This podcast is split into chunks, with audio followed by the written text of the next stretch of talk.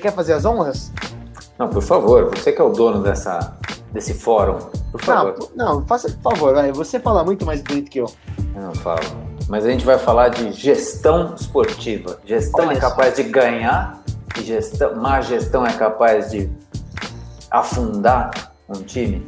Eu até Acho me senti. É, é, é, é, polêmico, fala. Eu até me senti escrevendo como se fosse é, tese de mestrado, assim, né? Gestão esportiva, do sucesso ao fracasso.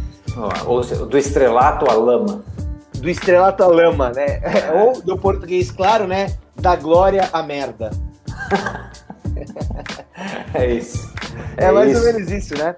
E, e, e, acho que ah, tem um pouco de inspiração. A gente, no final dos contos, por isso que eu falo que tem uma sequência, né? Porque a gente viu, talvez, uh, há pouco tempo, né? Nesse momento de pandemia, uh, o, o Last Dance, que, querendo ou não, acho que traz um aspecto bem legal, né? Sobre gestão. Uh, tem alguns elementos muito legais ali.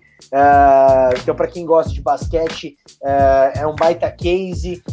Os esportes agora voltaram uh, depois no meio da pandemia, então a gente está vivendo também coisas bem legais de gestão de esporte que estão acontecendo agora, casos legais, né, de times que fazia muito tempo que não iam a lugar nenhum e agora, por exemplo, na NBA, o Knicks foi para os playoffs depois de 154 anos.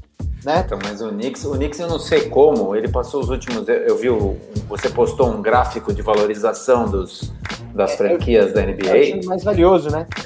Não faz um, nenhum sentido. Eu entendo que é de Nova York, entendo que tem lá o Madison, que é uma propriedade interessante, não é deles, mas que eles usam de forma interessante. Entendo que tem uma história, mas, cara, é uma historinha. Eles ganharam, tipo, dois títulos Exato. na vida. Com o Phil Jackson, inclusive.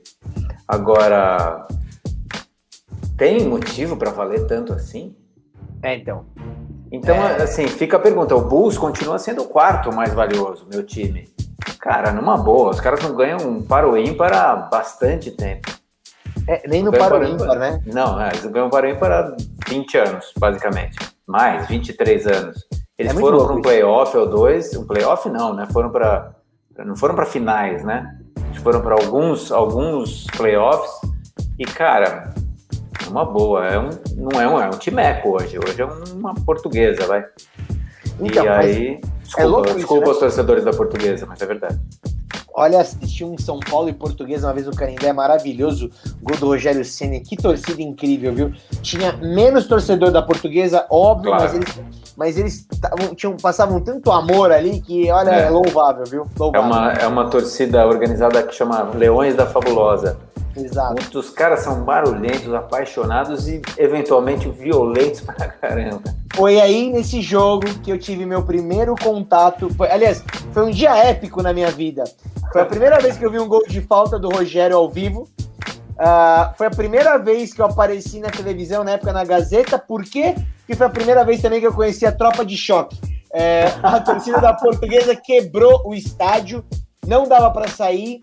É, foi um baita quebra-pau. E daí é, mostra o pai do meu amigo comigo, de mão dada, a gente saindo assim numa brechinha, um baita de um quebra-pau rolando, e a gente atrás de uma quiosque de coco, né? Dava para ver a gente atrás e um baita de um quebra-pau no estádio. Foi uma experiência bem interessante de vida. Eu tinha, sei lá, sei lá, uns 10 anos, 12 anos, alguma coisa assim. Isso explica muita coisa. É, é, é foi bonito. Os traumas todos que você trouxe para hoje estão aí. Então aí, então aí.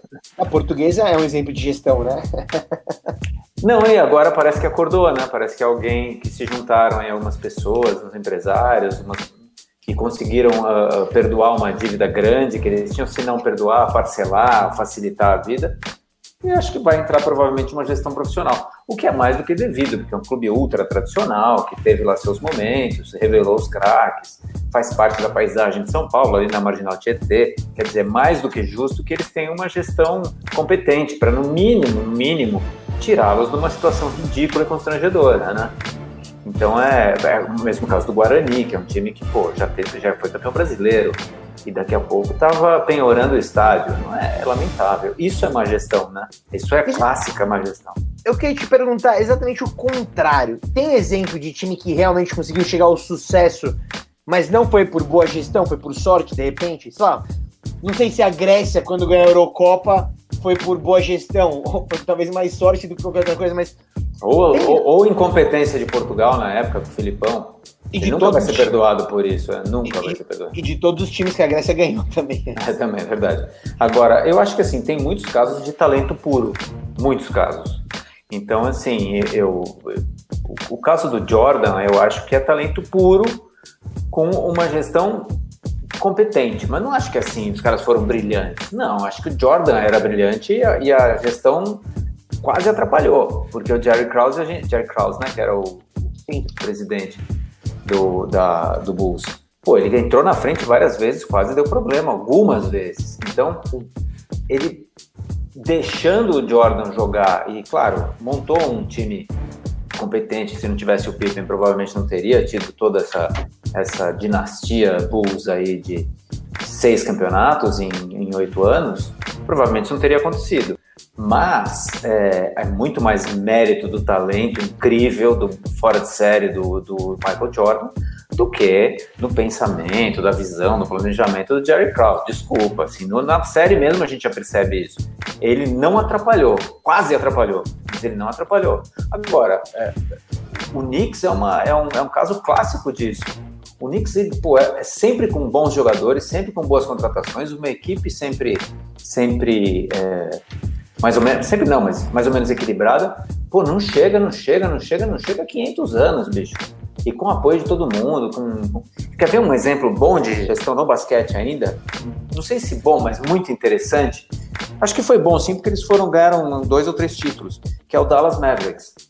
Dallas Mavericks, Dirk Nowitzki, Dallas, né? Exatamente, mas o Dallas Mavericks ele tem um mérito interessante, porque ele foi comprado por aquele cara do Shark Tank, como ele chama, o o, o, o ah, puta. Mark, Mark Cuban. Mark, Mark Cuban, Mark Cuban. O Mark Cuban vendeu lá atrás, há 500 anos atrás, ele vendeu Radio.com, fez a primeira grana dele. Aí ele foi fazendo coisas e vendendo granas, e ganhando granas. Ele é um desses caras de startups e tal, um cara que faz, multiplica o tamanho das empresas, é bem competente nisso. E aí ele ficou rico pra cacete, falou, vou comprar aqui o Dallas Mavericks, e comprou. Ele imediatamente sacou que um dos caminhos, claro, é o marketing, obviamente, mas um outro caminho para você crescer um time em receita é você crescer a popularidade dele uh, junto aos torcedores. E o que ele fez? Ele começou a pegar jogadores estrangeiros. O Dirk Nowitzki não veio porque caiu no draft, ele foi intencionalmente pegar um cara da Alemanha. E depois ele pegou um outro jogador que era, não me lembro o que, mas era um outro jogador que não tinha nada a ver com, a, com, com, com ser americano, assim. Foi buscar o cara numa outra liga.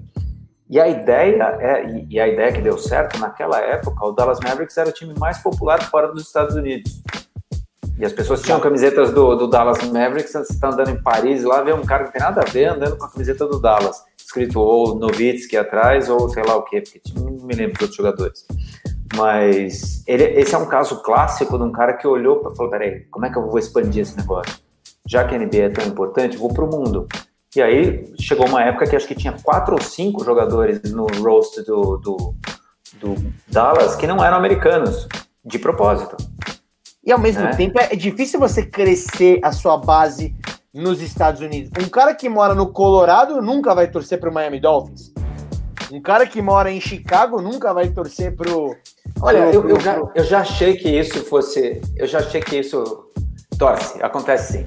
Eu, eu conheço uns americanos e eu acho que, que assim, a gente tem essa noção de que o time que o cara escolhe de pequenininho é o time pro resto da vida. Tremenda mentira nos Estados Unidos isso. O cara muda de cidade, ele muda de time, eventualmente. Ah, eventualmente Exato. muda de time. Com certeza, nesse caso concordo. Com certeza. Aí o cara. Mas... É porque assim, ele vai ter que frequentar o estádio. E aí ele fala, pô, vou frequentar o estádio do time e não vou torcer para ele? Vou. Exato. Agora, já vi casos, inclusive tem um, um menino que é muito amigo da minha filha, o Jack, ele mora em perto de Chicago, não torce para o Bears, a família toda torce, sei lá quem é que torce, os amigos torcem para o Bears. Na verdade, mora em Indiana e ele não torce nem para Steelers, nem para. Ele torce para o Minnesota Vikings e ninguém sabe dizer por quê, mas torce para torce o Vikings. Porque não tem nada a ver com o estado dele, nunca morou, nunca passou por lá. O pai dele, quando trabalhou em Minnesota, torcia, gostou do time, tinha uma tinha a época do Randy, como chamava aquele cara enorme, o, o, do, da onde? Do, do Vikings? Do Vikings, é um, um, um fullback que era bom pra cacete, enorme, gigante. Fullback? O, o, o, Adrian Peterson?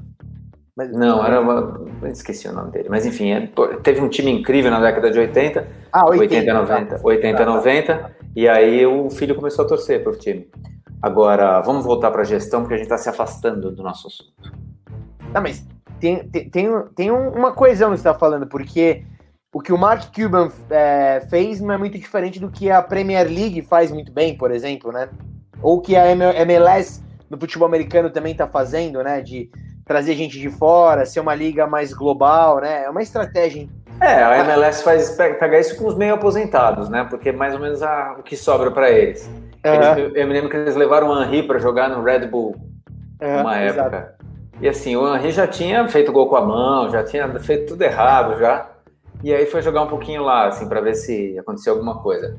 É verdade que você leva uma certa audiência para isso, sim. Mas Red Bull, na verdade, a marca Red Bull é um exemplo de boa gestão overall, né? Sim. É um exemplo de boa gestão em tudo. Eles são bons de, de produto, eles são bons de marketing, eles são bons de conteúdo, eles são bons de imagem, eles são bons de licenciamento. Eles são barra pesada. O Red Bull é uma Red Bull é uma marca especial assim no mundo de hoje. No mundo dos esportes, né? De uma maneira geral, né? E, de uma maneira geral e com resultados incríveis, né? Se a gente pega como foi a gestão e tudo mais, você pega, pô, Red Bull foi semifinalista de Champions, é, tá indo bem de novo, enfim, é realmente. Eles têm é um... dois ou três times no Brasil, né? No, no, mundo? Não, no Brasil eles têm dois ou três times. Ah, no, no Brasil, dois ou três times. Não sei se alguém estiver assistindo, por favor, diga. Inclusive, já quero só fazer um, um paralelo aqui. Uh, por ser um programa ao vivo, olha que podcast legal, né? Um podcast que é um programa ao vivo. Então, já temos perguntas aqui. Mandem quem tiver, manda aqui que eu vou responder. Já temos algumas aqui, vou parar daqui a pouquinho para ler para você. Para lê-las. Lê-las. Lê-las lê-las e vai ter análise que você só tem aqui de Kim Davidson, o gênio, o papa dos esportes, da propaganda e de tantas outras coisas. É, e Sabe que, que já tava... foi, e que já foi Hooker. Não, já foi Hooker. Né? Ah, então foi tem, Hooker. Tem eu apanhei só no treino. Tem meu então, meia dúzia de vezes. Agora, deixa eu te falar uma coisa. Eu estava lendo aqui que o número da indústria do esporte é grande. É basicamente 2% do PIB mundial. Pô, se a gente pensar que então, assim, um a cada 50 itens que correspondem à riqueza do mundo tem a ver com esportes. Então, assim, não é por acaso que é, se profissionalizou de forma violenta, vertical e horizontal para todos os lados, todos os esportes, né? Especialmente as ligas americanas, que são incríveis, sempre foram ou passaram a ser na década de 70, mais ou menos, a partir da década de 70 começaram a se profissionalizar, 70 e 80, que a gente começou a ver resultados mais legais, uma liga mais forte, uma trans, transmissão mundial, uma venda de direitos mais interessante, por mais valor, e aí a gente começou a enxergar isso uh, de forma quase que em todas as ligas, todas elas se profissionalizaram. Acho que primeiro foi a NFL, depois a NBA, na sequência a MLB, agora a, a liga de a Liga de Hockey e finalmente a Liga de Futebol, a MLS, né? Que já Sim. existiu duas vezes, ela já fechou e abriu algumas vezes, assim, porque não deu certo, deu certo, voltou. E aí é o que a gente vai ver agora, felizmente, vão ser as ligas femininas, a de basquete parece que. Uh, espero que ela continue, futebol vai muito, obrigado. Uh, e hockey e, e futebol, eu não sei nem se existem, de beisebol não me lembro. Fora os de esportes de motor, né, tipo NASCAR, etc., que eu pessoalmente não considero esporte, porque eu acho que mais da metade do mérito é do automóvel, então não, não sou um grande. Mas você vê, PGA também super se profissionalizou e, e, e, e movimenta muito mais dinheiro do que já movimentou um dia. Isso, o PGA já em, em âmbito global, né? Estava falando só dos, dos esportes americanos, mas tem tênis e, e próprio rugby que não tem nos Estados Unidos, cricket que tem só num pedaço do mundo, um pedaço colonizado pela Inglaterra e a própria Inglaterra, mas esses esportes todos ficaram muito mais interessantes, mais televisivos, a história é melhor contada. Pô, hockey, hockey não, desculpe, cricket é um negócio que pode ser chato, né? Um, um International Test tem quatro dias vezes quatro ou cinco encontros. Quatro dias num jogo pode ser absolutamente extenuante. Então, o que eles fizeram? Eles inventaram um formato que chama 2020, que é um, é um tipo de, de hockey que você resolve numa noite. Aliás, outra coisa do cricket curiosa é que não pode se jogar à noite, né? O cricket tradicional, só de dia. Começou a escurecer, guarda todos os taques, vai embora, amanhã volta. E o 2020 não, à noite, transmitido pela televisão, com patrocinador, camisa colorida. E o, e o cricket original é todo, todo mundo de branco, calça comprida, sapato branco, chapéu. É muito interessante a gente ver a evolução do esporte de um lado e, e o segurar das, das origens e da tradição do outro. Ainda é. assim, a gestão do esporte faz com que você crie esses novos formatos para poder gerar mais dinheiro, mais televisão, mais merchandise, mais tudo. É o próprio, o próprio Wimbledon, né? Que é o próprio tênis, que você tinha a quadra aberta, agora a quadra é fechada, você não tem problema. Vai Pode ter chover jogo. à vontade, né? Ainda Pode mais chover. Inglaterra, né? Exato. Antes o cara jogava com o Nadal, com o Federer, o cara torcia primeiro para chover, depois para ser uma tempestade. E por último, para acontecer que o jogo fosse cancelado. Era aí, quando o cara ia jogar com o Nadal, é isso que você torce, que você sabe que você não vai conseguir. Não dá para jogar com o cara. Você pode fazer, pode fazer tudo ali que não vai dar certo. O cara vai ganhar de você. Então, pô, legal. A gestão realmente muda. Isso que você falou é muito legal. Uh, de como que as ligas, não só, né? A gente tá, obviamente, dando uma peneirada aqui, além da, da do futebol americano, do, das ligas tradicionais americanas, né? Uhum. Mas é muito legal ver como as ligas, elas. Você acha que o, elas podem mudar? Você acha que o beisebol ainda.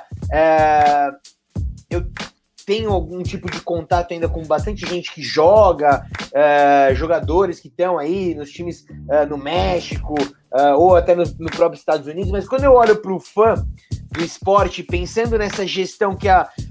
Vamos, vamos pegar alguns exemplos. A, a NBA acho que talvez seja a mais progressiva, é, progressiva não, progressista, né? Em termos de inovações, enfim, sempre faz estar um passo à frente globalmente, né, para o fã do esporte. Depois na sequência talvez a NFL, mas você acha que pegando uma o beisebol e até um hockey, você acha que eles precisam uh, sair um pouco desse aspecto muito americanizado, talvez ou o beisebol tem muito sucesso ali também na América Central, mas para se popularizar no resto do mundo, você acha que como que poderia ter uma gestão esportiva mais global dessas ligas? O que você acha que falta? Sei lá, o, o hockey ele é muito mais antigo do que a gente imagina, né? Já se joga Sim. na Finlândia, na Dinamarca, na Islândia, no Canadá, bem antes de ele ser popular nos Estados Unidos. Né? É um esporte de inverno na Rússia, inclusive. Tinha altos jogadores, altos jogadores na Liga Americana, na NHL, que são russos, que vêm da Rússia, Sim. direto da Sibéria, sei lá de onde eles vêm.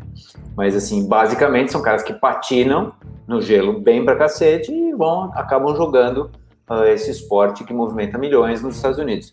O fã da NHL, ele tende a não ser um fã muito diverso, né? Tende a ser um homem branco um homem branco americano um homem branco canadense, vamos dizer assim. Então, talvez isso impossibilite com que ele seja mais amplo, assim. Você não vê jogadores diversos também, você só vê nacionalidades diversas.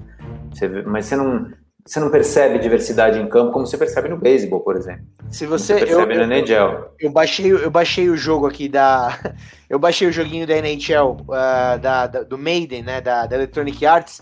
Uhum. E aí uhum. quando você baixa o jogo tem três línguas, não, são quatro línguas para você é, jogar o jogo. Tem é, inglês, né? Uhum. Tem francês, por causa Canadá. do Canadá. E daí tem sueco e norueguês, eu acho. Tipo, não, é não, tem, não, tem, nem russo. Mas são essas é, quatro línguas, assim, você fala, caraca, tipo. É, tá, já entendemos, né? É isso aí. Mas o, o, o, o hockey, eu acho que ele não consegue ir muito longe, assim. Você pega, assim, nichos. Mas o beisebol conseguiria. O beisebol é um esporte delicioso, assim, super estratégico. É que ele tem um você timing que... diferente. Você acha que precisaria mudar, que nem você falou do cricket, você acha que precisaria mudar uma, um formato, talvez? O jogo ser um pouco mais eu, rápido, talvez? Eu não sou um grande fã de mudanças, assim. Eu acho que uma mudança que seria benéfica para o futebol, por exemplo, seria parar cronômetro. Eu acho que tinha, que tinha que acabar esse negócio de 45 corrido. É, por um simples motivo, cara, você para com a cera, para com tocar de lado, para, para o cronômetro. Tocar de lado até dá, mas assim, o nego caído no chão, aí vai, levanta, aí finge que machucou, aí chuta a bola longe, aí o, o gandula não, não, devolve. Acho que essa catimbaria toda, que é faz parte do futebol como a gente conhece, eu acho que ela danifica um pouco o, o, o espetáculo, entendeu? Torna tudo mais meio vagabundo, assim, tudo meio, meio várzea. Se olhar, você olhar a Premier League, você não vê isso, cara. Não tem catimba, não tem cara caído, o cara capotando no chão, fora, fora o, o, o, Neymar que sai rolando na, na, qualquer encostadinha que dão nele, ninguém faz isso, é feio fazer isso, pega mal, né? tem pouquíssima violência, é, ninguém também fica confrontando demais o juiz, fica, né? especialmente os jogadores latinos, mas na Premier League você vê pouco isso, o juiz decidiu, tá decidido, e na verdade é assim que tinha que ser, entende? Eu acho que o futebol ainda precisa, o futebol precisa amadurecer, eu acho que ele não tem condições de de ser comparado com os esportes americanos em termos de performance, resultado, justiça, organização. É, até porque o futebol, especialmente o nosso, ainda tem muita paixão envolvida. E isso faz com que a gestão não seja profissional, como deveria ser. Então tem o tor super torcedor, o cara que está no clube desde pequenininho, clube do coração, nasce, cresce e morre dentro do clube. Cara, isso sim é legal, mas não é profissional. Sim. É legal, porque você, puta, o Murici, como ele ama o São Paulo. Eu adoro o Murici, tá? Puta, como ele ama o São Paulo. Mas, cara, ele fez um bom trabalho nos lugares que ele passou, mesmo não sendo Santista ou palmeirense, ou enfim, uh, ou jornalista da Globo. Ele, assim, você tem que confiar na capacidade do cara uh, de resolver o, o, o desafio dado, entende? Então, eu acho que isso é. Gestão é um pouco isso. Na verdade, a gente confunde um pouquinho, e não é confundir. Às vezes a gente dá o mérito para gestão, e o mérito não é bem da gestão, é da estrutura. Tem a ver com gestão passada, de histórica e tal, mas estrutura às vezes dá mais resultado do que um cara que entrou lá e decidiu que vamos fazer desse jeito aqui. Legal o São, tá Paulo, o São Paulo, o São Paulo é um time que tem estrutura há muito tempo. O Flamengo é um time que tem estrutura há algum tempo. O, e assim, isso, por exemplo, o Palmeiras é um time que nunca teve muita estrutura. Chegou a ter um, um, um, uma gestão incrível na época da Parmalat, mas que quando saiu deixou um vácuo no time, né? deixou um vácuo no clube. E o problema é isso, a gente sempre fala de clube. Não devia ser clube, devia ser empresa, cara. Quando é clube, é sócio, é conselheiro, são os, os senhores de 250 anos que votam, e as cativas, e as cadeiras, e quem manda, e o tesoureiro. Cara, isso nunca dá certo. O certo é se administrar como uma empresa, com objetivos claros, tem que dar lucro, tem que dar certo, uh, economiza aqui, corta ali. Se você não fizer desse jeito, vira uma, um orçamento de família, assim, sabe? Ah, não, pega o dinheiro na caixinha, putz, não, compra isso aqui que é bonito, não é assim. Mas você acha que é, é essa mentalidade que. Então, o que você está falando é muito legal, porque quando a gente vê, por exemplo, um time de futebol aqui sendo campeão, vou dar exemplo de São Paulo que seja, mas às vezes é, não é gestão, às vezes, não é como a gente imagina que é, né? Essa que é a verdade, né? É, sim. Existe, existe mas de uma maneira. Não, não tô falando especificamente do São Paulo, mas tô falando de uma maneira mais geral no futebol. É, é diferente do, dos Estados Unidos, dos esportes americanos, que é esse formato empresa, né? É, é... é estrutura. Você vê, tem três, três times americanos que já tiveram ações em bolsa: o Florida Panthers, o Cardinals e talvez o 76ers, um desses, um desses três times, esses três times em ligas diferentes é, tiveram ações em bolsa, mas esses times são suscetíveis demais a resultado. E assim, uma, uma empresa não pode ser suscetível a tomar um 5 a 0 a perder, a ficar em 15 na tabela. A empresa não pode ficar suscetível. Isso não é financeiro. Então, rapidamente não deu certo isso. Por exemplo, a Juventus já teve ações na bolsa, porque ela é uma subsidiária da Fiat. Na Fiat é dona de 30% da Juventus. Sim. Então, ela já, já teve ações em bolsa e ficou na bolsa italiana e as pessoas investiram durante 10 anos, 10, 12 anos. Aí chegou uma hora que compraram de volta e falaram: não, esse negócio não, não é legal deixar as, a, a, empresa aqui, as ações da, do time aqui, porque os resultados podem levá-lo para cima, mas podem afundar a, empresa também. Então, privately owned, né, quando você compra de volta, o Manchester United é outro caso desse, já teve ações em bolsa e puxou da bolsa de volta, porque você não sabe muito bem o que acontece. O que faz o resultado da empresa é a negociação que ele fez com a TV, é o quanto ele vendeu de camiseta, é o quanto ele licenciou os produtos, é quanto a lojinha do estádio vendeu, é o naming rights que ele negociou, é o, o, o, o atleta que ele revelou e vendeu, foi o trade que ele fez, que ele levou um troco grande na volta. Isso é que é o resultado da empresa. Não pode ser se ganhou ou perdeu a Champions League. Não pode ser isso. É, exato. E estão falando de um time que é, por, até a Juventus é um bom exemplo, né? Que em um determinado momento, por uma má gestão, talvez, foi para a segunda divisão. Não, aí foi corrupção, inclusive. Né? É, então, mas uma péssima foi gestão. falta de visão, falta de planejamento, falta de, falta de dispositivos de segurança, falta de, de sei lá, falta de até psicólogos no time. Faltou muita coisa ali. Então, numa, aí eu acho que é má gestão mesmo. Agora, imagina se isso é uma empresa. Eu tenho a impressão até que ela era empresa nessa época, a Juventus, 2006, acho né? Acho que, acho já, que ela já era. E assim, e agora ela deixou de ser de novo. Então, Imagina, assim. A Itália, a Itália tinha sido campeã da Copa naquele ano, né? É, clubes realmente são complicados de serem empresas. Ou times, na verdade.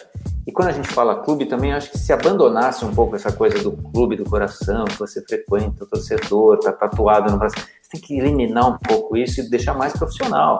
Você, quando muda de empresa, pô, eu trabalhei, sei lá, 10 anos numa empresa, vou para outra, eu, não posso ficar saudoso daqui. Até posso, mas assim, eu tenho que me dar o meu máximo na próxima. E, e, isso é profissionalismo, né? A gestão profissional é isso. Você chama um grupo que vai, analisa, vê se a empresa é viável, quanto ela deve, como vai pagar, e pô, põe, pra, põe isso para funcionar como uma empresa. É assim que se faz, né?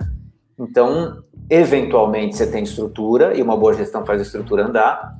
Eventualmente você tem um talento fora de série, tipo um Pelé, um Lewis Hamilton, que aí não importa a bobagem que você fizer embaixo, o cara dá uma consertada. E é verdade, e sim, isso é sim. fato. Você acha que a Ferrari é mal administrada? Você acha que a Ferrari não tem uma puta gestão incrível? Deve ter. Deve ser provavelmente a, a equipe de Fórmula 1 com a melhor gestão. Sim. Porque é a vida desses caras. É o esporte número um, é a marca mais amada da Itália. São os caras todos em volta daquilo para fazer dar certo. O simples fato deles não terem o maior talento faz com que eles não vençam. é só isso. Então, porque, assim, apesar do carro ser quase metade ou metade do sucesso, o cara do outro lado desequilibra. Então, desequilibra muito no caso deles. Então, é, é, não é uma má gestão aí. Aí é um talento excepcional do outro lado que faz com que você não chegue no resultado. Você está falando uma coisa muito legal, sabe? Que até para quem. Eu. Aliás, deixa eu fazer uma pausa e vou puxar aqui alguns comentários do grande Roberto que está com a gente aqui. É... grande Roberto. Robertão. Nogueira Júnior está aqui com a gente, fez vários comentários aqui. Eu vou pegar algumas coisas, acho que já desde o início estava falando do Jordan, né? Que a gente começou a falar do Last Dance. A gente estava falando que qual era o do Jerry Krause. Jordan era o problema. Jordan, ele era o problema e a solução, mas é. é verdade. É, é, é o grande. É, ele era, ele era o, o, vulcão erupção, né? Que por onde passa destrói, mas você espera um pouquinho e. Cara, ele torna o solo absolutamente fértil. Então, assim, a vontade dele de vencer, de colocar as pessoas uma contra a outra, de fazer as pessoas se mexerem e tal, fez com que ele conseguisse manter o, o Pippen com ele o tempo todo, trocar todos os outros jogadores, duas vezes pelo menos, e ainda assim manter a possibilidade de ser, e o mesmo técnico, óbvio, possibilidade de ser campeão seis vezes numa década, que é uma coisa bem rara, isso não aconteceu muitas vezes na NBA, aconteceu uh, só com o Boston, que foi campeão 11 vezes em 12 anos, que é humilhante, mas é, o resto difícil, assim, ninguém fez esse feito numa década, seis campeonatos. É muito difícil, realmente. O, o próprio Lakers, para ganhar, precisou abrir, né? Em, em duas décadas. O, o, o, Roberto tá falando um negócio que eu queria. É, tem um, o Trigo também tá aqui com a gente. Trigo, que é o presidente da Federação Paulista de Futebol Americano, um dos caras mais importantes do futebol americano. Muito legal tá aqui com a gente. Eu já vou ler a pergunta do Trigo. Mas tem essa do Roberto, que tem uma coisa que me, me faz para, para entender um pouco de gestão no, no na NFL. É, isso vale para NBA, vale para outros times também, mas na NFL às vezes fica muito claro, né? Uh, como que você entende o business do teu esporte mudando de cidade? Você pega ali o Oakland Raiders, né? Era o Oakland Raiders até pouco tempo. Agora foi para Las Vegas. De repente. Não, mas é perto. Não, não chega a doer. Agora imagina o Dodgers, que era do Brooklyn não, mas, e foi para Los Angeles. Mas não tinha nada em Las Vegas. Daí começaram a fazer um polo esportivo ali para começar a bombar mais com esportes. Construíram um estádio sensacional. Colocaram Raiders, que talvez seja um dos times que tem uma das torcidas mais incríveis da NFL. É uma mudança interessante, né? Você muda completamente a tua uh, a base, a, a, base de fãs e um monte de coisa muda. Como é que envolve gestão esportiva nessas mudanças de cidade da NFL ou de outros esportes da NBA? Para o cara fazer um negócio desse, ele já tem que estar tá com um business plan muito perfeito na cabeça. Ninguém faz isso porque fala, puta, acho que Las Vegas é mais legal, tem um climinha bom perto do Grand Canyon. Não é por isso. É que o cara fez um estudo sério ali, falta time, tem população, porque antigamente não tinha. Se você olhar provavelmente há 30, 40 anos atrás, Las Vegas não tinha uma população uh, suficiente para sustentar um time, season tickets, uh, talvez não tivesse, não tivesse Sim, o, o, com certeza o, o, fluxo de, de turismo, inclusive, que tem nos últimos 20 ou 30 ou 20 anos, que cresceu demais, a quantidade de hotéis, a quantidade de cassinos, a quantidade de circo de Soleil fazendo show o ano inteiro, né? Então, assim, tem turismo o ano todo para lá? Alguém olhou e falou, puta, faz sentido botar um time aqui. Que time? E aí você vai às compras. Então, eles poderiam ter ido buscar o, sei lá, o Miami Dolphins, se eles quisessem.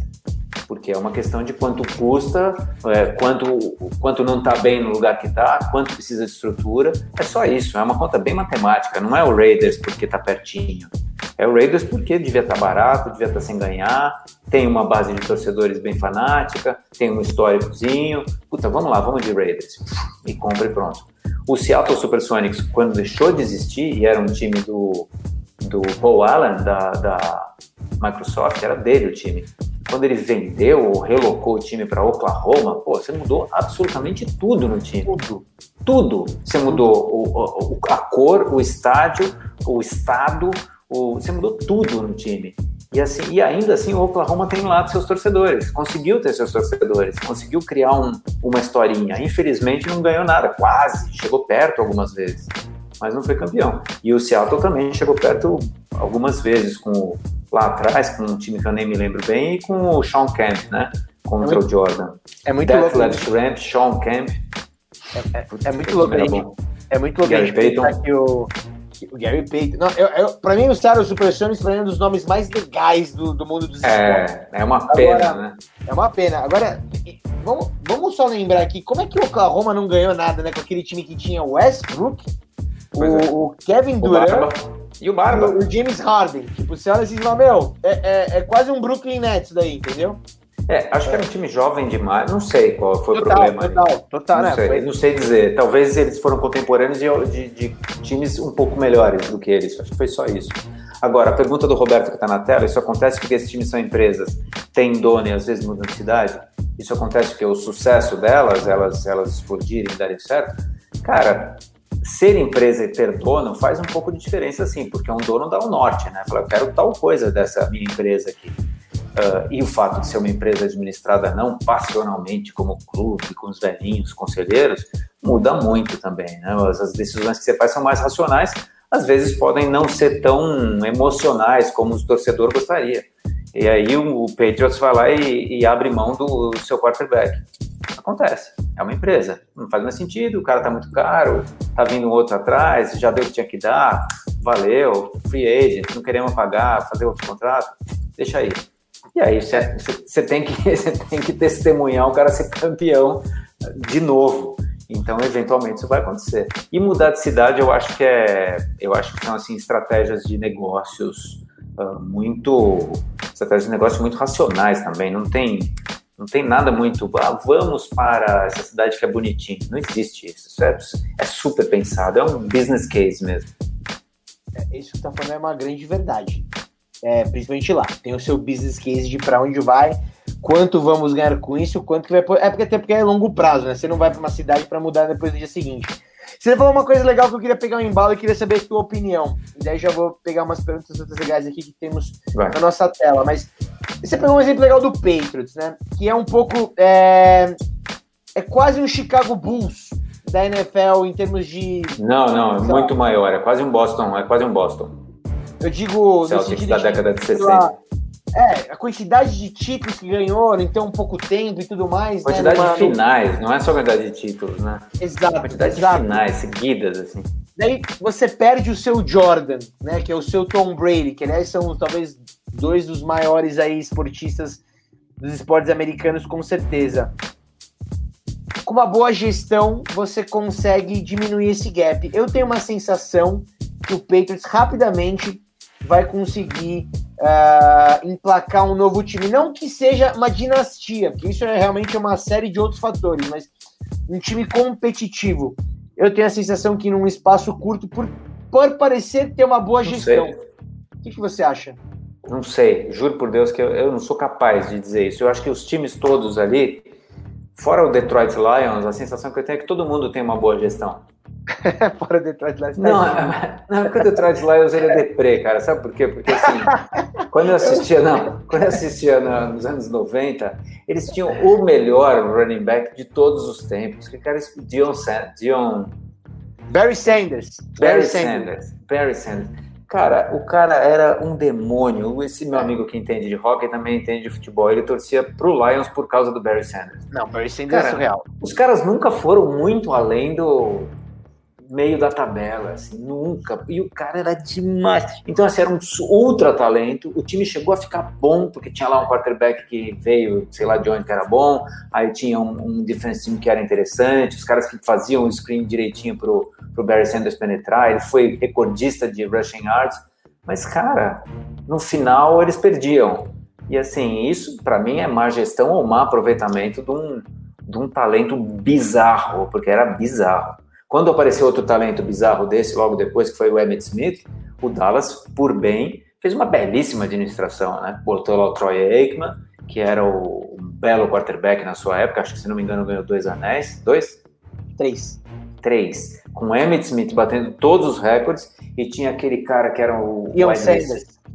Tinha o Dion, Dion Sanders, Sanders jogou também e tinha aquele cara enorme que era. Putz, como ele chamava? Que acho que era wide receiver. O.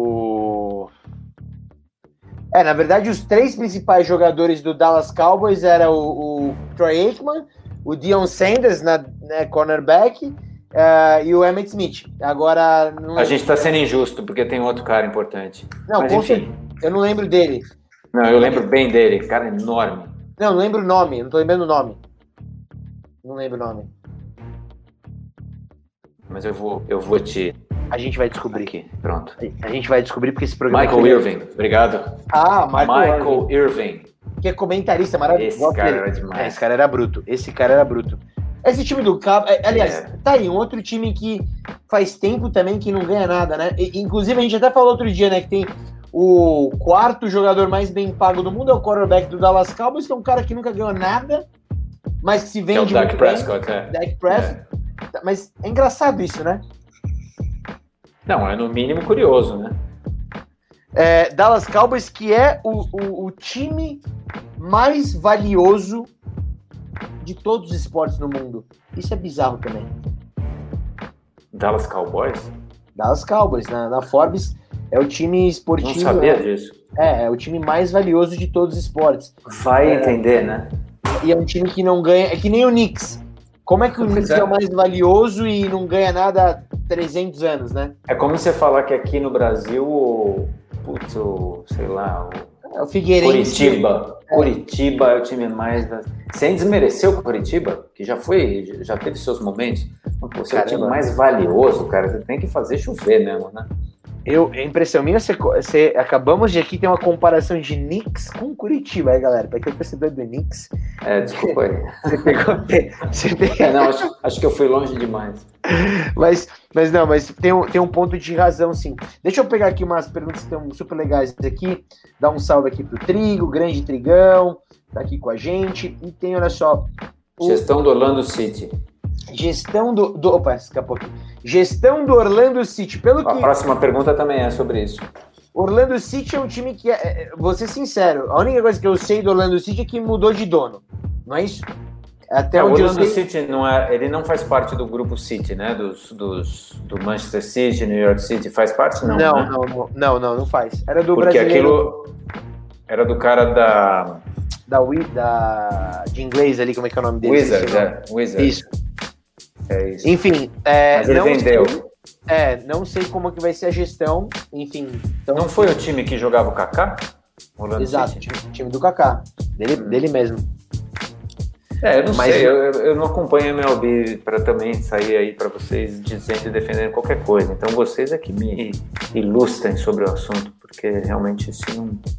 Ó, tem um ponto interessante aqui que é, tá um falando aqui, ó. Corinthians com 23 anos. Galera do Steve Roller.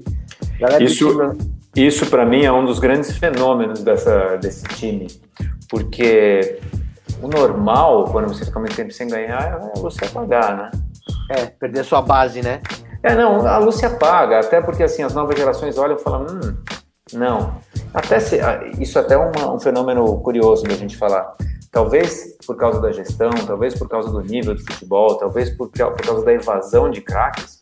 Hoje tem muita criança que não torce para nenhum time brasileiro, que torce para o Barcelona, torce para o Bayern de Munique, torce para o Real Madrid, torce para o Chelsea. Tem um monte de criança que não tem time no Brasil. Isso é, é, é triste, né, de ouvir, porque pô, você está tão distante da, da sua paixão, você vai ter que ir para a Europa toda vez ver seu time, ficar assistindo na televisão, nunca poder ir no estádio, vai tem pouco acesso às informações do dia a dia do time, claro que hoje em dia mais, mas e isso é um fenômeno curioso, que os torcedores dos times, mesmo vencendo, vão, vão se apagando. Eu acredito que o São Paulo, a equipe do, o time do São, a torcida do São Paulo cresceu demais na, quando ele foi campeão do mundo. Bicampeão do mundo. Cresceu pra cacete a partir dali. As pessoas falaram: deixa eu torcer pra esse time aqui, que é campeão do mundo, deixa eu torcer pro time que ganha a Libertadores. Quando ninguém estava prestando muita atenção em Libertadores, a gente foi lá e ganhou duas. Quase ganhou. Quase ganhou a quarta outro dia, mas ganhamos três. Então, assim, naquela década, a torcida do São Paulo aumentou. Eu tenho a impressão que nos últimos 10 anos, é que o São Paulo não ganha nada, ou 8 ou 7 anos, enfim, é que eu considero os outros campeonatos que ganharam menos, mas enfim, vamos lá. O, é, como chama? Sul-Americana, enfim, mas tudo bem, tá lá o campeonato. É, por causa dessa falta de títulos, eu acho que fica mais difícil você conseguir torcedores novos. E até você ganha torcedores desinteressados. O cara que estava sempre torcendo, meio que na desencanada, falar: ah, não, não quero.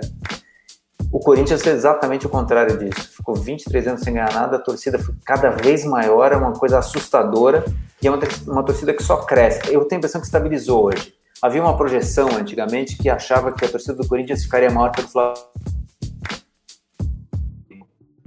Eu me lembro de ver essa projeção, me lembro de ver números ou especulações de que a torcida do Corinthians seria maior que a do Flamengo.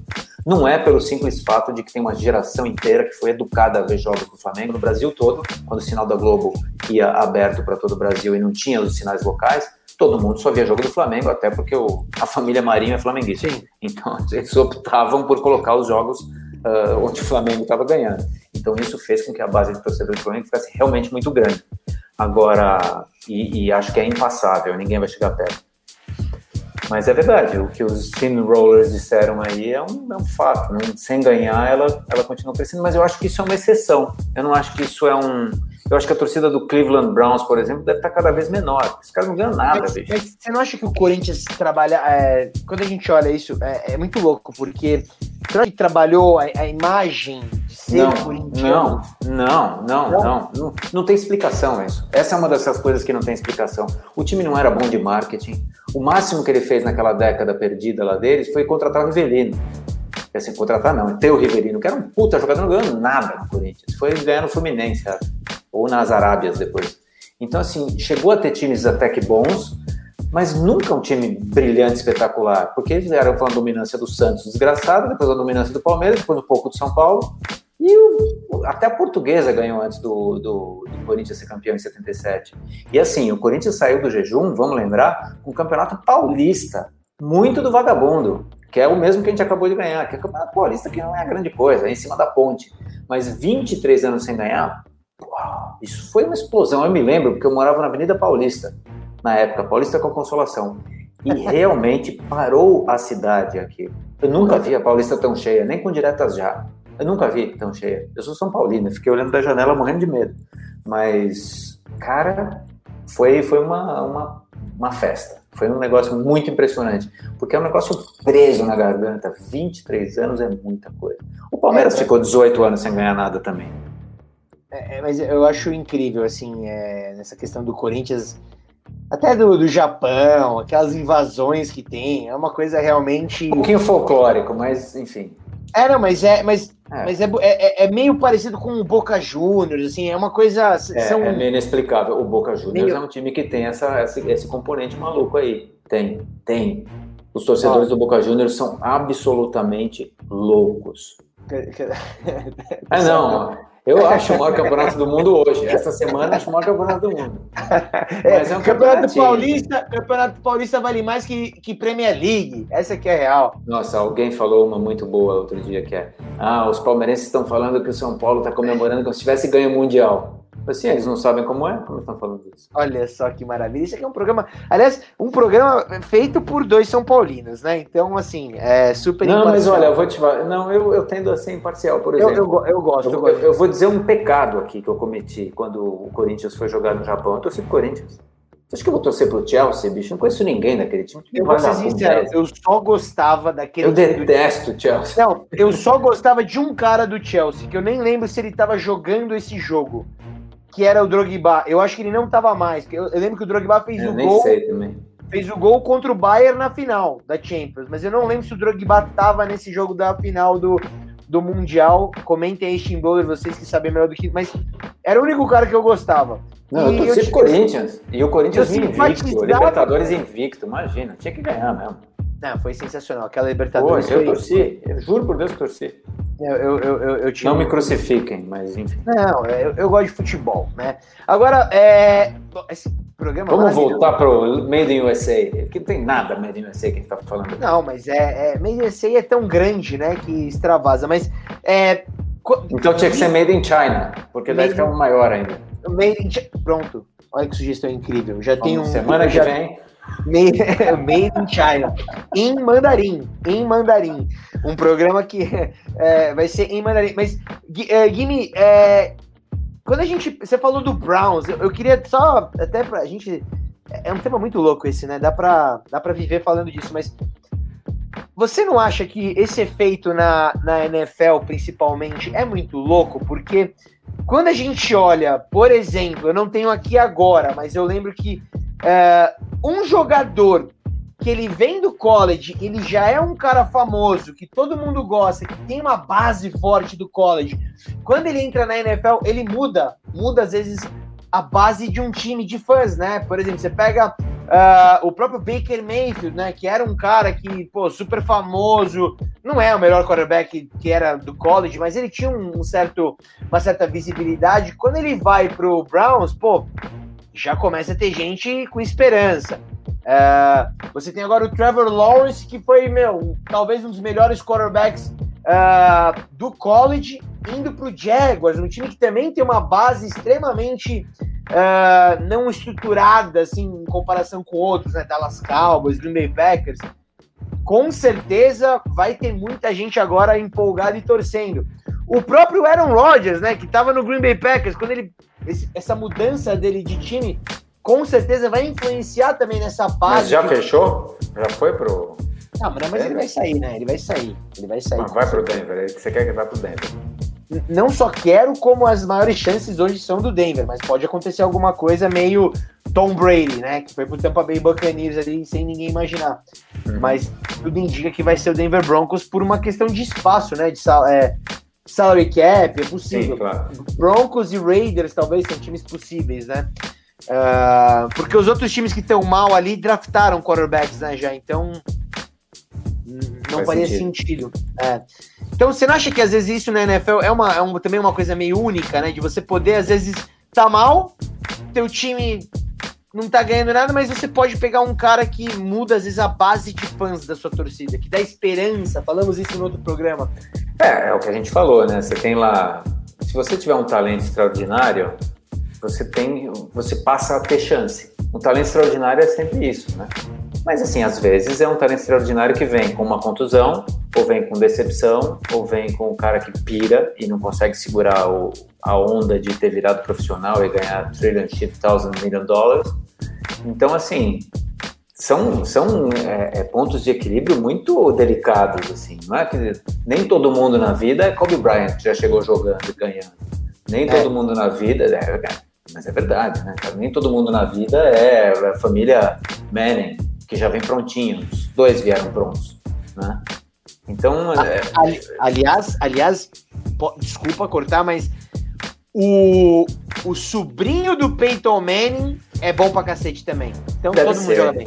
Não, mas lá eles é um negócio que eles põem na água, lá no Gatorade deles, na casa deles, não é? Não tem cabimento o, o quanto todos são bons, né? Isso não é comum, inclusive. E, e assim, eu acho que o talento extraordinário ele traz esperança, isso não há dúvida. Por isso que o draft é um momento tão tão solene, né? Daquele puta, é tão festejado. Puta, se você pegar um cara bom, pode ser que a tua sorte mude. Isso não aconteceu, por exemplo, com o Pelicans, né? O Pelicans, que é um timeco, sempre foi um timeco. O que, que ele era antes? O Pelicans era o Charlotte Hornets, não? O que, que ele era? O, nossa, o Pelicans, ele era. Putz, vamos, eu até esqueci já o que, que era o Pelicans, desculpa. Puta, me deu um super branco. Pelicans.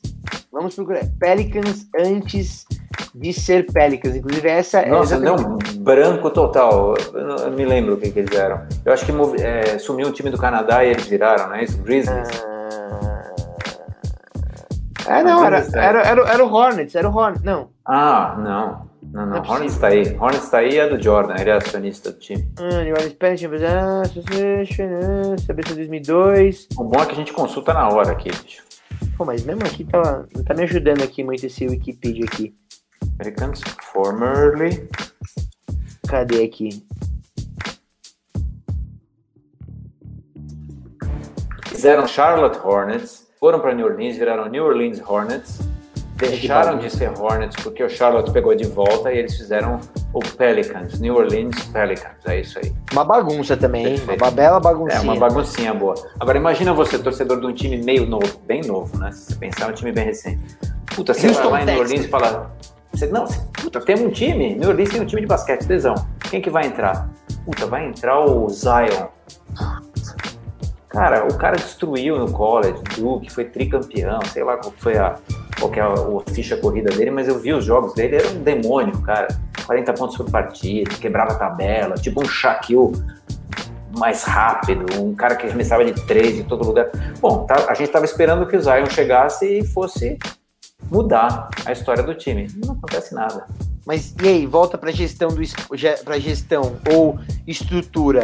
Pô, esse é, time é não, super novo, deveria ter uma gestão moderna, né? Não, acho que foi você que comentou no programa passado do Jordan, né? O Jordan no Bulls, sozinho ali, ele. O Bulls sofria, né? Mas aí veio o Scott Pippen. Pronto. Aí é, veio, veio o cara do garrafão, o Dennis Rodman.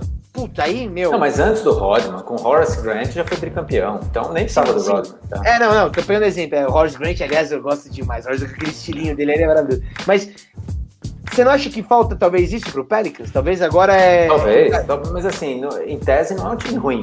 Só que não tá acontecendo, não tá encaixando, tá faltando sei lá quem ali. Tá faltando um, sei lá, um, um, um arrumador de meio campo, um armador mais talentoso, mais maduro, quem sabe.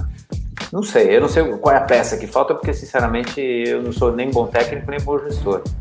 Mas. Não, mas de verdade, cara, tem alguma coisa ali que. imagina a esperança que veio para os torcedores. Uh, vamos!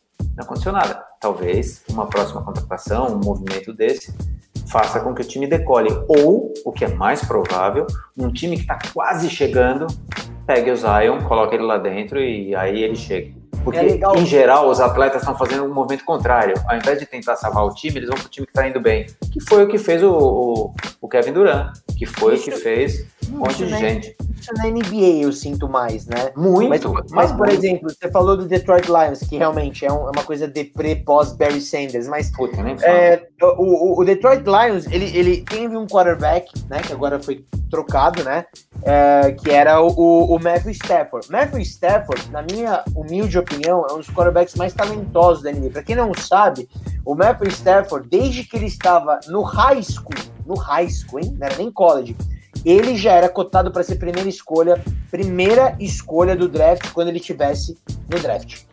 Ou seja, desde quando ele já era criança, o talento dele já era bizarro. Aí, infelizmente, ele acabou tendo talvez o azar de ser draftado pelo Lions. Uh, e é muito louco, porque o cara jogou, sei lá, 17 temporadas lá no Lions. Agora que ele foi trocado, acabou indo pro, pro, pro, pro Rams, né? Que é um time melhor e tal. O próprio Aaron Rodgers é um cara que jogou 16 temporadas no Green Bay Packers e ganhou um título. É um cara que poderia ter ganho 5, 6 títulos pela capacidade dele, pelos times que passaram por ele. Uh, é muito louco isso, né? Porque é diferente, né? Na, na NBA você vai para o time que está ganhando. Na NFL é um pouco mais complicado. Você pode fazer isso por uma temporada, talvez. Você não, ao contrário, fazer... geralmente você vai para um time que está ruim. É o caso, do, o caso do, do Tom Brady, ou o caso do Montana. John Montana fez isso, saiu do Mas... puta time campeão, que era o 49 e foi jogar no Chiefs. Mas por quê? Porque é o time que tem mais dinheiro ali, né? Tá mal, tem espaço. Ele já está no fim da carreira, tem espaço para ganhar mais, talvez ele goste da cidade, talvez ele queira mudar Não, espaço, espaço de, de, salário, né? Isso quer dizer, Sim, o time que tá mal, né? ele, o time que tá mal não tem os jogadores mais caros, né, teoricamente, né? Uh, e, e, daí na NFL o cara ele deixa de contratar jogadores num contrato longo, né? Caras que são um contrato de 5 anos, 100 milhões, para contratar um cara de 1, 2 anos, 30 milhões. Você tá pagando muito pro cara, mas contrato curto, né? E daí o time consegue ter um tipo de sucesso, né? Pois é. Não deixa, não deixa de ser uma gestão de sucesso isso, né? Isso é, isso é, na verdade, é, é não pensar longo, mas pensar no resultado. Porque, afinal de contas, esses times, qualquer time, qualquer time do universo vive de resultado. Uma coisa que a gente não falou hoje, e eu sinto que nós já estamos chegando na reta final, uma coisa que a gente não falou hoje é, é esportes olímpicos. Cara, se não existe gestão esportiva, não existe categoria olímpica. E é claro que a gente está falando do Made in USA, é claro que a gente está falando dos esportes americanos, mas é, esportes olímpicos são um fenômeno muito americano também. Né? Não, por, não por outro motivo, eles são sempre, sempre os primeiros em medalha, de longe. Até a China ainda não conseguiu chegar lá, mesmo com a quantidade de, de gente praticando esportes e com a máquina de fazer, de fazer campeões que eles têm, eles não conseguem bater os Estados Unidos, porque tem uma gestão esportiva, não foi inventado por eles, né? foi inventado por um suíço, ou um belga, ou um francês, o Coubertin. E aí, o, o, que os caras conseguiram fazer com os esportes olímpicos, claro que tiveram três ou quatro Olimpíadas lá já, e vai ter mais uma logo mais, é, cara, é, é impressionante o que eles fizeram. Isso é gestão pura, natação, hockey, é, é, é lacrosse, bicho, a China a questão é genética. É questão genética. Como é, assim? É, o que, que isso quer dizer? Acho, acho, que é gestão genética, acho que era. A de não bater os Estados Unidos, olha, é, talvez seja uma questão de tempo só, viu? Porque a curva é ascendente, a curva americana é reta. Eles continuam só ganhando. Os chineses continuam crescendo. Em algum momento a gente vai ver essa curva se cruzar, sim. E, e até por é, por contingente mesmo, quantidade de gente praticando. E eles tiveram recentemente uma Olimpíada lá, que eles fizeram muito bonito em Beijing. E fizeram bonito a Olimpíada e fizeram bonito no quadro de medalhas. Eles sempre foram quarto medalhista, quinto e foram segundo. E a partir dali sempre segundo. Então é a própria Austrália, quando teve a Olimpíada de Sydney em 2000, passou a fazer parte dos top 5. Por quê? Porque eles criaram uma geração de campeões e dali em diante você criou interesse, você criou é, pessoas querendo fazer os esportes que os campeões uh, locais participaram. É o caso do vôlei no Brasil. Não fosse a geração de prata, não fosse o Luciano do Vale insistindo no vôlei, cara, a gente nunca teria esses campeões que a gente tem hoje nos dois. A gente é dominante feminino, masculino, praia, é, é, futebol e daqui a pouco a gente vai estar dominante no, no, no beach tênis também. Porque é uma coisa impressionante o que a gente vai bem nesses esportes com redinha na altura da cabeça, assim. A gente vai muito bem, graças a uma geração, né? Graças a um resultado de Olimpíada, de Mundial e tal. A insistência nisso cria, de fato, quem sabe, a cultura daquele esporte no seu país. Isso não aconteceu com a gente, infelizmente, no tênis. Poderia ter acontecido com o Guga. Mas é. ele é uma aberração. Ele não é fruto de planejamento, insistência. Ele é uma aberração e é um esporte individual. O, igual o Guga no Brasil, desculpa eu dizer, nunca mais, nunca mais a gente vai ter. É, não, ele, nem sombra de um cara do nível dele. Ele é um dos maiores esportistas do Brasil de todos os tempos, não tem a menor é, dúvida disso. O, o Guga é um gênio, um, um, completamente aberração. Ele é um. E, e digo tá mais. Tá errado. E é. digo mais, digo mais. O Guga, ele é daqueles caras que, assim como o Federer e o Nadal também já fizeram nos seus devido, nos seus no seu devido momento existencial, né? O Guga ele mudou o jogo. Ele mudou o jogo com o backhand. Para você ter um aspecto de mudar a dinâmica do jogo, é porque realmente você. É, ele, é, é, ele, um... é, ele é absolutamente fora de série. Ninguém porque, batia o que ele bola. fez sem o biotipo e sem Total. a cultura do tênis é um milagre. Se ele tivesse, se ele fosse um, um, um, Nadal, se ele fosse um Federer, se fosse nascido na Suíça, se fosse nascido na Espanha ou nos Estados Unidos, ele teria ganho não três Roland Garros, ele teria ganho meia dúzia de Roland Garros, cinco US Open, três Australian Open e quatro Wimbledon. Teria ganho, porque assim, ele tem uma coisa. Não tem o biotipo, não tem a coisa. O que ele tinha era talento puro mesmo, era intuição pura.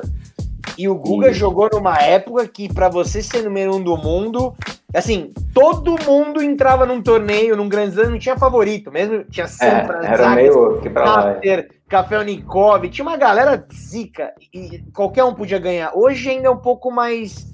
Agora que tá ficando um pouquinho mais dividido, né? O Federer é, não tá jogando, mas é muito Você falou uma coisa bacana dos esportes americanos no, na Olimpíada. A gente vai falar, já fica até o convite para o próximo programa. Eu postei um vídeo bizarro, bizarríssimo, semana passada, que é do wide receiver do Seattle Seahawks participando da seletiva olímpica do 100 metros rasos. Eu vi, eu vi. É, é bizarro. Impressionante. Cara... Fez em 9,96 ou 10 e 6, Cara, ele lá. ficou 3 décimos. Índice olímpico. Ah. Ele ficou 3 décimos de não ter o índice olímpico. Mas daí que me vem aquela coisa qualquer. Lá nos Estados Unidos, acho que todo mundo tem a capacidade. Assim, qualquer cara da NFL hoje, dependendo, obviamente, né? Você não vai pegar um, um cara da, da linha, da primeira linha ofensiva, mas um cara meramente atlético, ele pode estar tá nadando, pode estar tá no atletismo, pode estar tá na NFL, pode estar tá no. Sei lá, o cara pode estar em qualquer lugar. Mas a, a diferença é uma só, e aí acho que essa é a diferença deles com a gente, e a semelhança deles com países que são vencedores e têm esporte na cultura eles levam esporte a sério, cara. Esporte não é na hora que dá. Sim. Não é esporte, é sábado. Não é. Sábado vamos jogar um futebolzinho. Nos Estados Unidos não é assim. Então, assim, o cara para entrar na faculdade é super caro. O que, que ele faz? Ele descobre na infância dele, com a família, um esporte que ele seja bom. E talvez esse esporte seja a via dele conseguir fazer uma grande, ter um grande, uma grande educação subsidiada pelo talento dele esportivo. Isso é absolutamente comum, absolutamente comum. Inclusive brasileiros acabam indo para faculdades boas nos Estados Unidos, até na, na, na Escandinávia ou na Europa, a própria Austrália, porque jogam bem futebol básico. Só isso. O brasileiro só joga bem futebol. Cairo Santos, para quem não viu, já eh, cheguei a fazer um, algumas conversas com o nosso kicker brasileiro do, do, do, do, Chicago Isso. Bears. Ele, ah, do Bears. Ele, do Bears. ele foi para o high school lá para jogar futebol, né? Aí um dia tava na escola, um treinador, o pessoal chegou e falou: ah, chuta umas bolas, ele chutou, deu uma cacetada. E os caras falaram: opa, pera lá, você chuta bem, hein, queridão? E aí começou a chamaram para jogar o, o, no, no na, na, na, escola. Começou a jogar, começou a ter bons resultados na escola e aí foi para conseguir uma bolsa para jogar em Tulane, a Universidade de Tulane. E o Carlos Santos conseguiu também uma coisa que é, de certa forma, na minha concepção, até algo bem, assim, complicado de a gente conseguir ter um brasileiro fazendo de novo. É algo raro. Ele foi o melhor é. kicker universitário no ano dele, né? Ou seja, ele basicamente não errou nenhum chute, né? Uh, animal. E aí conseguiu depois ir pro Chiefs. Daí agora o Cairo teve, machucou, voltou agora, tá, mas pô, foi pelo futebol, né? Uh, é, aí a gente tá falando de uma gestão esportiva de carreira. Ele teve uma boa gestão de carreira. Exato, exatamente. Olha que maravilha. Eu adorei o nosso papo. Luiz Guilherme Davidson, seu lindo. A gente não indicou o livro. Ah, pera, vamos indicar o livro. Pera aí, cadê o livro? Indica o livro. O livro que eu queria indicar para quem ainda está aguentando ouvir esse papo é um livro que chama The Club. Espera que eu vou baixar. O Clube, que é como a Premier League inglesa se tornou a mais selvagem, rica e mais disruptora força dos esportes, escrito pelo Joshua Robinson e pelo Jonathan Clegg. Eu li esse livro, é um livro até relativamente grossinho assim, mas, cara, ele conta a história de como a Premier League era um campeonato absolutamente Zé Mané, era ruim, na época que o campeonato italiano dominava, década de 80, 90, putz, era só Calcio Itália. Sabe quem gostava a... do campeonato inglês? Sabe quem gostava? Eu gostava Ninguém. do Alan, eu gostava do Alan Shearer. Era o único Nossa cara. senhora, essa época não acontecia nada lá. E era aí foi é, foi no começo, é, quando tinha o Beckham ainda. Quando o começo de tudo isso é mais ou menos nos anos 90, final dos anos 90, quando os times se juntaram num hotel à noite, lá numa, numa, numa reunião que eles fizeram e chegaram à conclusão que eles tinham que mudar essa história do campeonato inglês, porque afinal de contas eles podiam conseguir muito dinheiro da televisão e da transmissão. E foi aí, a chave do sucesso foi venda de direitos para TV. E aí eles conseguiram convencer o, o Rupert Murdoch, na época que era o dono da DirecTV ou da Star, uma dessas TVs a cabo, uh, acho que era DirecTV mesmo, uh, convencer o cara a pagar uma fortuna na transmissão da primeira do primeiro campeonato que eles negociaram juntos. E daí para frente foi só só, só alegria, só alegria, um foguete que decolou e é a liga mais valiosa do mundo em termos de dinheiro movimentado, mais até do que a NFL e mais do que a NBA. Em dinheiro movimentado, é bizarro o dinheiro movimentado. Bom, por isso que tem tantos russos, árabes, catares, uh, uh, americanos investindo firme nesses times, porque uh, o retorno é muito alto de transmissão de futebol, de venda de merchandise, de tickets e tudo. Inclusive, então leiam esse livro, esse livro é muito legal, muito legal. Ele, ele, você, você chegou a ver a, é, a, a, a esse papo é muito doido. O, o, o, Newcastle tinha sido comprado por um shake que, que, até a compra foi meio que bloqueada, né? Porque o cara colocou tanto dinheiro que ia ser uma coisa desproporcional, assim. Chegou até, chegou até a ter um papo assim, tipo, o time que era. Eu, eu tenho um gráfico aqui que eu peguei outro dia, é maravilhoso. Tipo assim, é, o time que tinha mais dinheiro lá de investimento era o Chelsea, sei lá, ou era o. Não lembro qual que era, mas tinha, sei lá, 80 bilhões. 80 bilhões era o que valia ali o investimento do cara. O fundo de investimento. O, o, fundo de investimento que estava por trás do time tinha 80 bilhões. O Newcastle tinha um cara que estava colocando 300 bilhões. Daí você fala, meu, 300 pro, pro que tinha mais. Não precisa, não precisa, é muito dinheiro. O que, que, que, ele vai comprar? Ele vai comprar o quê? Tipo, todo mundo. Ele vai comprar, tipo, sei lá, é. o o Michael Phelps vai jogar, ele vai fazer uma tem, tem essa, Acho que tem essa história no livro, não me recordo, já li faz um tempinho, mas eu recomendo porque é absolutamente sobre gestão esportiva. Esse, esse livro é sobre isso. E é, é, assim, como transformar uma liga ok na coisa mais espetacular do mundo. É, é muito interessante. Acho então, que tá tem aí a dica. Tá aí a dica do Gimme. E, Gimme, é, eu mandei para você hoje, eu queria que você faça uma palavra, vai, não tem nada a ver com gestão, não tem nada a ver com nada, mas já que a gente tá falando de recomendações, saiu na Netflix aí, ó. Uh, filme do Bádio. Olha o só. Divino Bádio. Você gostava do Bádio? Ah, eu gostava. Quando eu assistia Campeonato Italiano, ele estava já no fim da carreira. Mas eu gostava dele sim. Eu acho que eu vi ele jogar no time que ele terminou de jogar. Ele jogou a vida toda na, na Juventus e aí no final. A faixinha aqui azul, a faixinha da Sampdoria, não era Sampdoria, alguma coisa assim? Puta, não sei, pode ser. Mas ele terminou no time meio nada, assim, é, que era o time da infância dele. Eu não fui um grande fã dele, não. Em 82, eu não assistia o Calcio Italiano. Comecei a assistir a partir dali, 84, 85 para frente. E aí o Baggio já não jogava mais, acho que eu vi só esse finalzinho da carreira dele. Mas tenho certeza que deve ser incrível, porque toda a história de futebol é, é vale a pena ser vista. Você caiu. É.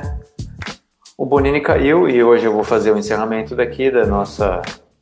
Ah, ele voltou. Eu ia fazer o encerramento aqui porque você não. Você caiu. Pronto, eu posso fazer até. volta, volta, rapaz. Isso que é um problema raiz, né? Eu, eu toquei na tecla aqui e saí, mas voltei, voltei e tava do Bádio. Mas enfim, que maravilha. Mas acho que vale a pena ser visto. Toda a história de futebol que vale a pena ser contada, vale a pena ser vista. Maravilha. Luiz Guilherme Davidson, seu lindo. Que... Um prazer imenso.